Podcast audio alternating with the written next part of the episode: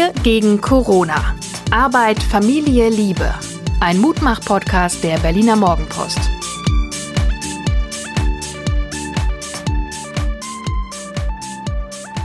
Hallo und herzlich willkommen zum Podcast Wir ja, ja, der Titel ist neu, aber das Logo noch nicht und der Jingle auch nicht, aber wir arbeiten dran. Wir sind ja auch nur ein kleines Unternehmen.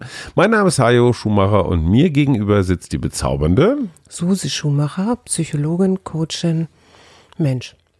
Oh, so kurz angebunden. Ja. Sehr schön. Du wolltest in jeder Sendung ab sofort was total Positives mitbringen. Fang doch einfach mal an damit, damit die Laune schon mal hoch ist, damit ich dann ein bisschen mäkeln kann hinterher. Also das Interessante für mich war diesmal die Hochschule Eberswalde, an der ich wahnsinnig gerne studiert hätte, wenn ich das nochmal machen könnte. Wir sind doch noch jung, Schatz. Ich übrigens, ich finde das auch spannend. Ich bin neulich mit dem Rennrad durch Eberswalde gefahren. Ich gestehe, lautmalerisch finde ich Eberswalde klingt ein bisschen nach Schweinezucht. Nö, ich finde Eberesche. Oder Eberesche, okay. Auf jeden Fall fuhr ich mit dem Rennrad da durch und fand es wirklich schnuckelig. Und dann zwei so baumbestandene historische Ka Campusse, Campen, Campinen? Campin. Camping. Und jetzt du, warum Eberswalde? Weil die sich mit Agroforstwirtschaft beschäftigen. Agroforstwirtschaft, das Wenn man ganz, ganz wütend ist, dann macht man Agroforstwirtschaft Genau, dann und haut wirft mit der man- Spitzhacke in Nein, den Acker. dann wirft man Baumstämme durch die Gegend, so wie die Schotten. Die oder Schotten machen Agroforstwirtschaft. Es ist der Versuch, große, wir haben ja in Brandenburg und auch in Mecklenburg-Vorpommern inzwischen diese riesengroßen Monowirtschaftsfelder, ja, also Monokulturen. Die gab es aber äh, schon aus DDR-Zeit. Ne? Also Genau, das ist das Problem um an äh, Mecklenburg-Vorpommern. Ich glaube, um es effektiver bearbeiten zu können. Genau. Man muss nicht so viele Kurven fahren und die Felder sind lang und gerade, kannst du halt mit Und großen was Gerätschaften. passiert bei solchen Feldern, wenn die so riesig sind? Ich weiß es aus meiner Heimat Westfalen und ich weiß es auch von der Küste. Da wurden aus den Feldsteinen, die man halt so auf dem Feld zusammengetragen hat, wurden Mäuerchen gebaut, die dann auch irgendwann begrünt wurden. Aus einem ganz einfachen Grunde, damit der, damit der Boden, der gute Boden nicht vom Wind weggeweht wird. Jetzt bist du aber schon einen Schritt weiter. Ich, hab, ich wollte Mein eigentlich von Schicksal. dir wissen, diese großen Felder, was passiert auf denen? Die sind der Sonne ausgesetzt, das Genau. heißt, die werden trockener als kleinere so, Felder. Und dann kommt der Wind. die äh, haben den Wind, der dann der, die Genau. gute Erde wegweht. Deswegen die hatten, Mäuerchen. Wir hatten vor einigen Jahren diese Nebelwand aus Sand. Hier, glaube ich, in Mecklenburg-Vorpommern, wo dann et etliche Autofahrer ineinander gefahren sind, weil sie nichts mehr sehen konnten. Das Also ein passiert bei Sandsturm solchen praktisch, Sachen. ja. Ein Sandsturm, genau. Und das wird in Eberswalde verhindert. Nicht in Eberswalde, sondern auf den Versuchsfeldern dort werden Baumreihen gepflanzt, weil man genau weiß, dass dann zum Beispiel die Bodenfruchtbarkeit erhöht wird oder dass die Temperatur durch den Schatten, weil die Bäume ja Schatten spenden, gesenkt wird. Letztendlich hat man sowas schon in Schleswig-Holstein seit hunderten von Jahren mit diesen, in Ho- Schleswig-Holstein heißt das Knicks, also Genau, diesen kleinen so. angelegten Mäuerchen. Wellen, Ja. die für verschiedene Sachen gut sind und früher sogar auch Angreifer abgehalten haben und natürlich auch größere Wildtiere abhalten sollten, dass Rehe zum Beispiel nicht die guten Getreidesorten Ja, aufessen. die werden oder sich von so einem Mäuerchen bestimmt abhalten lassen. Die Idee ist richtig. Genau, und das Schöne daran ist, und ich glaube, das ist auch etwas, wo es hingehen muss, die arbeiten dort mit dem Institut für Forstwirtschaft, Ökolandbau und Naturschutz zusammen. Das heißt, die Studenten haben sich zusammengesetzt und haben überlegt, was können wir machen für dieses Projekt. Das finde ich ein schönes Beispiel dafür, zu schauen, wie können wir das, was wir hier haben, besser machen und nicht äh, ausbeuten. Sehr schön. Die Woche geht mit einer guten Nachricht los, dank Eberswalde. Das war übrigens keine gesponserte Werbung, sondern einfach nur Begeisterung für diese Hochschule. Sag, Liebes, die letzten 24 Stunden, was ist so passiert bei dir? Es waren bei mir, 48, glaube ich, 48. Mein größtes war der Besuch im Schlosspark Klinike, weil ich gar nicht wusste, dass da so ein wunderschöner angelegter Park ist mit uralten Bäumen. Und das allergrößte war die Rot, nee, Rotbuche heißt sie ja gar nicht, sondern Blutbuche, die da steht.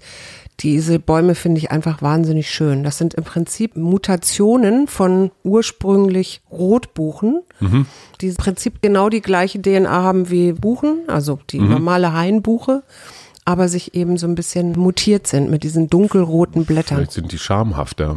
Vielleicht. Erröten schneller. Erröten. Man muss dazu sagen, dass ich dich dahin geschleppt habe und Ja. eigentlich bist du hier die Naturexpertin. Also wir haben einfach mal die Rollen getauscht. Ähm, man musste dazu allerdings auch ein klein wenig illegal über einen Zaun klettern.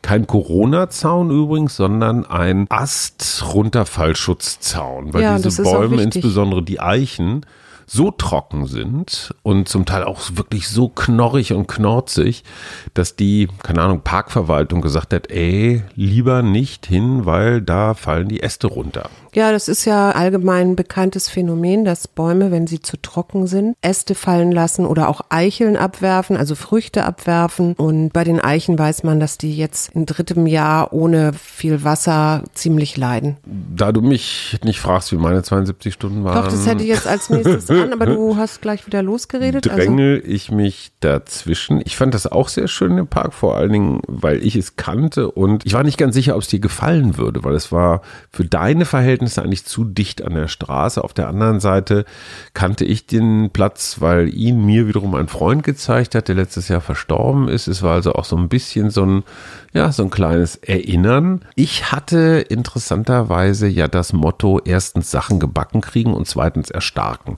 Und ich habe mich um beides gekümmert. Ich habe viel geschlafen, gut gegessen. Wir sind unserem vegetarischen, nicht alkoholischen Gelübde weitestgehend treu geblieben. Und ich habe heute Morgen tatsächlich etwas gemacht, was uns beide schon seit Jahren das haben wir sogar ein bisschen zusammen ja, gemacht. natürlich ein bisschen zusammen. Also wir haben das gemacht, was uns genervt hat. Wir haben, falls es irgendjemand interessiert, keine Dunstabzugshaube in der Küche. Das heißt, wenn wir kochen, dann, naja, steigen Dämpfe, Dünste auf. Und dann haben wir auch noch einen Gasherd. Und dann haben wir noch ein Gasherd und dann haben wir das auch jetzt schon seit 20 Jahren ungefähr. Und es haben sich an der Wand, auf den Kochbüchern, an einigen Dingen, die im Regal stehen, ich sage mal, Spuren hinterlassen, die dem ein, also die dem Virologen Professor Drosten hätte sicherlich großen Spaß gehabt, um zu gucken, ob es da Leben gibt in dieser Masse, die wir da abgekratzt haben. Und es fühlt sich einfach irre gut an. Ja, wir haben uns von ein paar Kochbüchern getrennt, die wir nie gebraucht haben. Wir haben ein paar Sachen einfach weggeräumt, die da einfach nur so stehen im Weg sind. Und es fühlt sich einfach so, ach, herrlich an. Was mich ein bisschen stört, das merke ich dann allerdings eher so, wenn wir rausgehen. Ich habe es auch in der Süddeutschen gelesen, die Corona-Solidarität lässt rapide nach. Ja. Das heißt also dieses Rücksicht nehmen, wir haben es auf den Demonstrationen gesehen, ähm, das ist schon ganz schön dramatisch. Ne? Es, wird, es wird weniger und trotzdem bleiben die ganzen Kennzahlen relativ stabil. Ja. Also wie würdest du dich und dein Verhalten beschreiben? Merkst du, dass du selber auch lässiger wirst oder macht dich diese verbreitete Unvorsicht ein bisschen skeptisch, ängstlich? Nee, ängstlich nicht. Ich merke, dass ich auch etwas unvorsichtiger werde. Allerdings jetzt nicht mit, also ich ziehe, ich setze meine Maske auf, klar, auch, ich würde auch nicht in so riesengroße Menschenmengen reingehen. Also da bin ich tatsächlich vorsichtig nach wie vor. Bin aber mit einigen Freunden, die wir haben, inzwischen lockerer im Sinne von, ich umarme die wieder. Äh, und dann denke ich immer so ein bisschen, hm, sind alles liebe, nette Menschen und ich bin auch sicher, dass sie sich auch eher zurückhaltend verhalten, aber ganz sicher kann ich halt nicht sein. Ich hätte da echt eine ernst gemeinte Frage an die Virologen. Wenn ich die Luft anhalte versuche also weder ein noch auszuatmen Und der andere nicht hustet oder nicht. und der andere tut genau dasselbe und dann kommen wir ganz schnell aufeinander zu, drehen die Köpfe zur Seite, umarmen uns kurz, halten immer noch die Luft an und trennen uns dann wieder auf die vorgeschriebenen anderthalb, zwei Meter. Also wir versuchen keine Aerosole auszustoßen. Ich bilde mir ein, dass das ein Corona-gerechteres Umarmen ist, als wenn man sich so anbölkt. Glaubst du das oder ist das eher so mentales? Also wenn ich das bisher richtig verstanden habe, dann wird das ja über Aerosole übertragen Also lachen, und brüllen, singen. über das Einatmen. Also das geht, fängt an tatsächlich über das Nase einatmen. Mhm. habe ich irgendwo gelesen. Ja, und wenn ich nicht einatme, Und einfach genau insofern denke ich, ja, vielleicht auch einfach mit Maske. Mit Maske umarmen? Ja. Okay, wir, wir erwarten von euch weitere spannende Anregungen. Äh, wie kann man sich umarmen in Corona-Zeiten? Was ich bemerkenswert fand, unser Sohn, der sich seit einigen Wochen selbstständig macht, der schwört Stein und Bein, dass er mit seinen Kumpels, wenn er irgendwo im Park sitzt, die Abstandsregeln einhält. Wir glauben ihm. Unser Sohn war, ohne dass wir das wussten, auf einer I Can't Breathe Demonstration. Also George Floyd, der schwarze Amerikaner, der von drei Polizisten da auf den Boden gedrückt und der eine saß ihm so mit dem Knie tatsächlich im Nacken und dadurch gestorben ist, fast zehn Minuten lang, ähm, hat jetzt weltweit zu Protesten geführt. Amerika steht hier und da, ich will es nicht zu, zu sehr zuspitzen, aber schon in Flammen. Rassismus ist so ein Thema, das man gerne auf Schwarz-Weiß schiebt. Ich habe das Gefühl, das ist breiter, oder? Ja, würde ich auch sagen. Also ich habe durch die letzten Tage, ich habe mit unserem großen Sohn und seiner Freundin darüber diskutiert, Die Amerikaner. die ja immerhin Amerikanerin ist, die sehr erschüttert gerade ist über das, was dort in ihrem Heimatland passiert. Ich habe dann festgestellt, ich bin da auch nicht von frei, obwohl ich mich eigentlich für einen sehr liberalen Menschen halten würde, der auch ganz Menschen aus aller Welt, mit Menschen aus aller Welt auch befreundet ist. Und zwar habe ich das festgestellt an, an dem einen Abend jetzt vor kurzem bei Freunden im Garten, wo ein junger Mann auf mich zukam, der eher so ein bisschen dunkleren Hauttyp hatte und auch etwas kleiner war, auch dunklere Haare hatte. Und das erste, was ich den gefragt habe, war, wo kommst du denn her?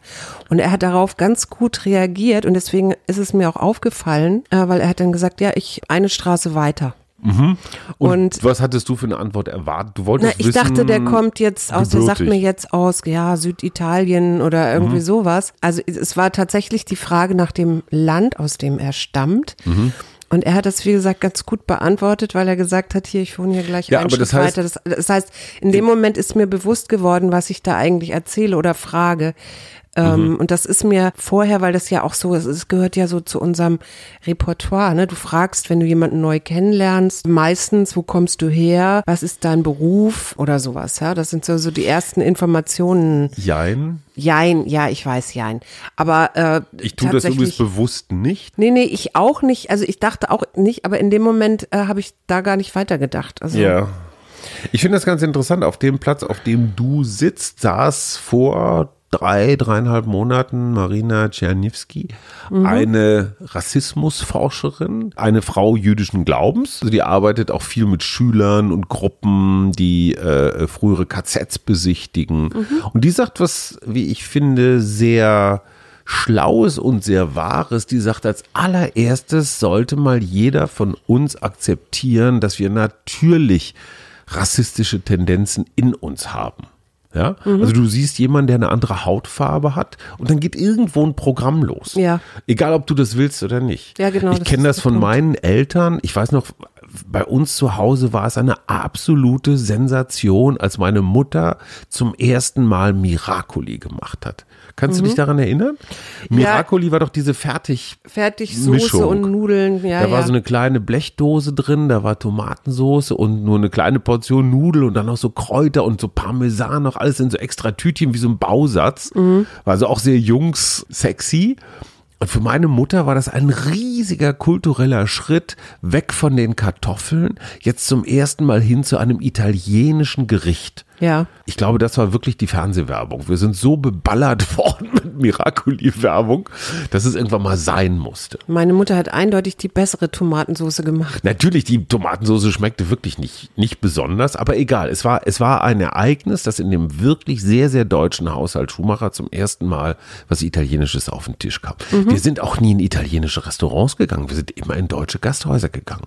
Ja, das war bei uns anders. Das abgefahrenste war Zigeunerschnitzel, wo dann so eine, Ja, so eine Paprika, ja, so eine ganz Soße. klebrige Mm. Paprikasauce drauf war. Und allein das Zigeunerschnitzel ist ja auch schon wieder irgendwo rassistisch, weil der Begriff Zigeuner finden jedenfalls die Sinti und Roma nicht so wahnsinnig äh, originell.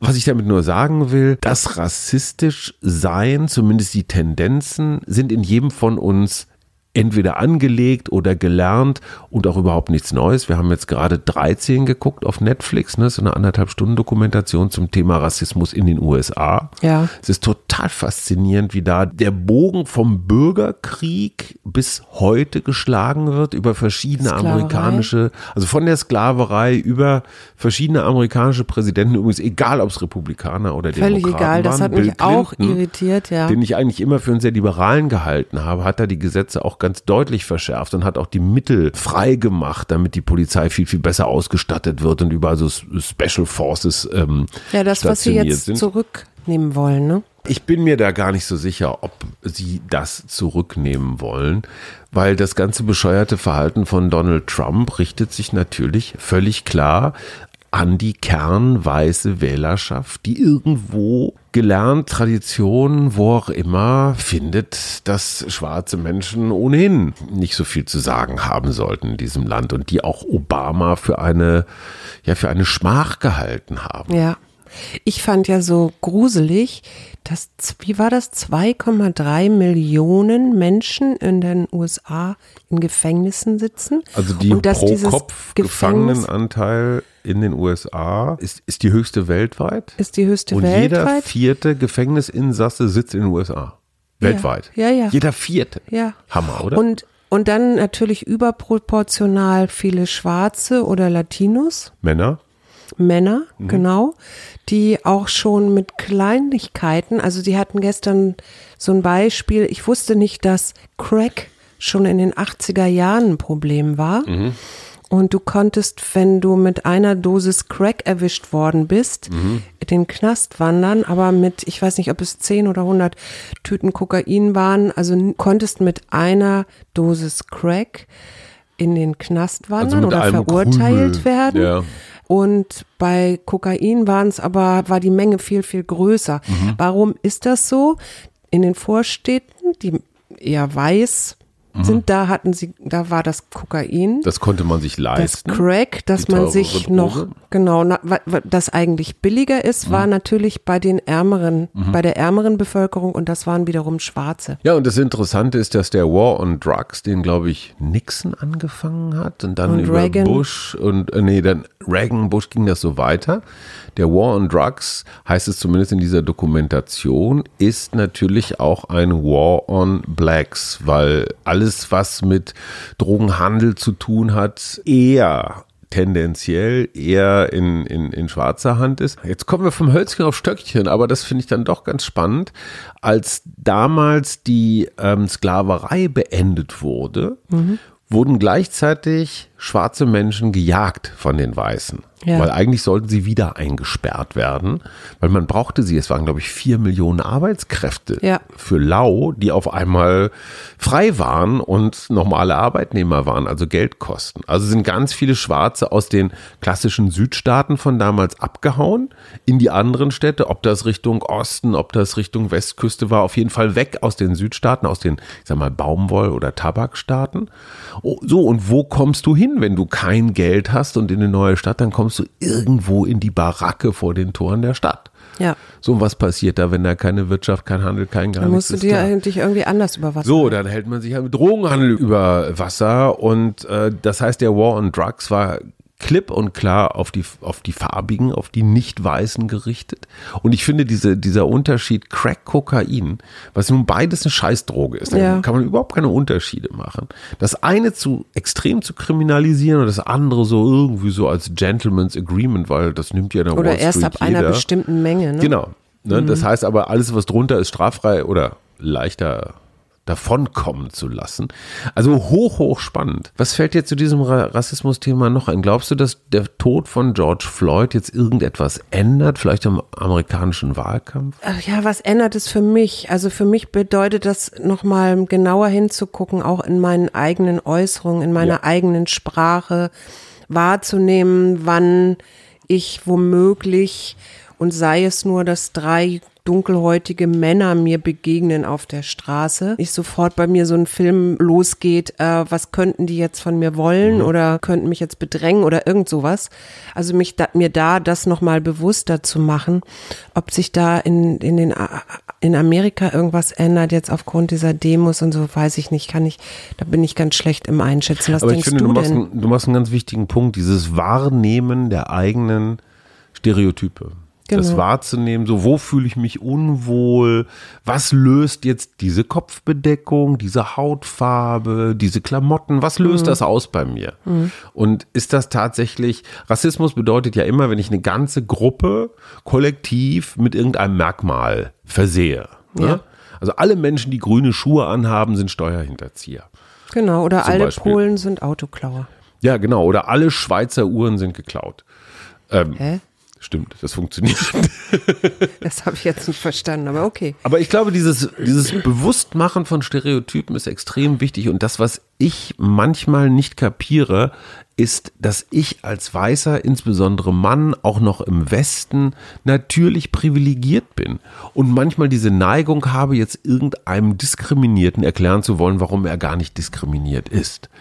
Letztendlich ist Diskriminierung, findet immer dann statt, wenn sich einer diskriminiert fühlt. Ich kann das nicht, ich kann nicht sagen, hey, nur weil, stell dich doch nicht so an, du bist eine Frau. Ja, gut, läuft jetzt nicht ganz so, aber fühlst du dich als Frau eigentlich noch diskriminiert? Ich meine, du kommst ja aus einer Zeit, wo das Hausfrauendasein noch sehr viel verbreiteter war als heute. Hast du das Gefühl, dass du als Frau auch irgendwie so eine Art, wie soll ich sagen, Geschlechterrassismus zum Opfer fällst? Ich finde es, das ist schwierig zu beurteilen, weil ich ja auch so ein bisschen, ich habe ja eine ganze Weile mich um, vermehrt hier auch um die Kinder gekümmert und so ein bisschen meine eigene Berufung vernachlässigt. Ich bin das, ich habe das aber durchaus bewusst auch ähm, gemacht. Also insofern kann ich das jetzt gar nicht so gut beurteilen, weil ich letztendlich in meinem ganzen Leben bisher meistens freiberuflich gearbeitet habe und mir das immer gut einteilen konnte. Ich glaube, dass es, äh, was ich sehe, ist tatsächlich, dass zum Beispiel Männer viel, viel besser sind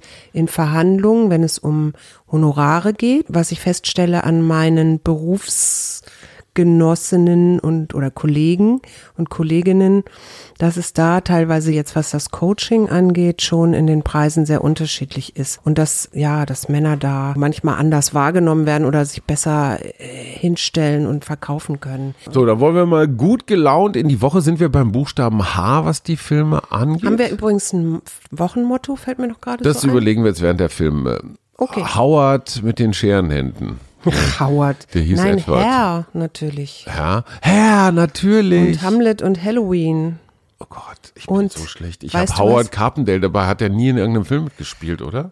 Hulk weiß Hogan, hat der in einem Film mitgespielt? Ja, natürlich. Hugh Hefner hat in irgendwelchen Playboy-Filmen Ja, siehst du, da bin ich ganz schlecht, außer Harrison Ford. Ich glaube, den hatten wir bei F schon, aber jetzt haben wir ihn vorne mit da. Und Ja. aber einer meiner Lieblingsfilme da, Filme darf nicht fehlen, Harold and Maud. Harold and Maude, sehr gut. Den habe ich mehrfach gesehen. Ja, wir Harry Potter natürlich Klar. und Herr der Ringe und Herr Lehmann. Und wir brauchen eine Und Frau. Highlander. Wir brauchen eine Frau mit Haar. Helen, Hannelore Elsner. Helen, wie heißt sie denn? Helen Mirren. Genau. Die, ah ja, okay. Gut, jetzt sind wir gegendert. Jetzt gut, mein Hase, du hast ein Kärtchen gezogen. Was hast du uns denn Feines diese Woche Flexibilität. Flexibilität. Also ich möchte, was das Wochenmotto angeht, möchte ich wirklich noch mal kurz bei meinem von letzter Woche bleiben, weil die Mission ist noch nicht erfüllt. So Sachen, die einen schon seit Jahren an ja, nerven, Ja, zum zu Beispiel. kriegen. Naja, zum Beispiel bringe ich am Montag unser Auto in die Werkstatt und dann kriegt es hoffentlich nochmal zwei Jahre TÜV. Und wenn es dann nochmal zwei Jahre TÜV kriegt, im Jahre 2022, ist es auf einem sehr guten Weg, ein Youngtimer zu werden. Dann hat er nämlich fast seine 30 Jahre voll, wenn der zweite TÜV abgelaufen ist. Und dann kriegen wir vielleicht ein H-Kennzeichen. Ah, das halte ich für schwierig. Weil wenn ich sehe, was hier so an Autobeulen passiert, alleine schon auf dieser, in dieser Straße, weil jemand zu dicht dran fährt. Flexibilität. Du kannst den Kurs korrigieren, ohne das Ziel aus den Augen zu verlieren. Sei nicht engstirnig, bleibe offen für den Fluss der Ereignisse und achte auf das Neue. Ich finde das extrem hilfreich, weil Ja. ich ja häufig dazu neige, mich in irgendein Vorhaben zu verbeißen. Und manchmal ist es halt schlauer, das einfach eine Weile liegen zu lassen, ohne es aufzugeben, ohne irgendwas, ohne irgendwas aus dem Weg gehen zu wollen, sondern einfach nur, es ist noch nicht reif. Mhm. Und insofern ist Flexibilität, dann einfach was anderes zu machen, was auch wichtig ist oder was einfach Spaß macht, extrem wichtig. Also auf sage ich jetzt Hallo in eine flexible Woche und tschüss. tschüss. Wieso hast du Hallo gesagt? Wir gegen Corona. Arbeit, Familie, Liebe. Ein Mutmach-Podcast der Berliner Morgenpost.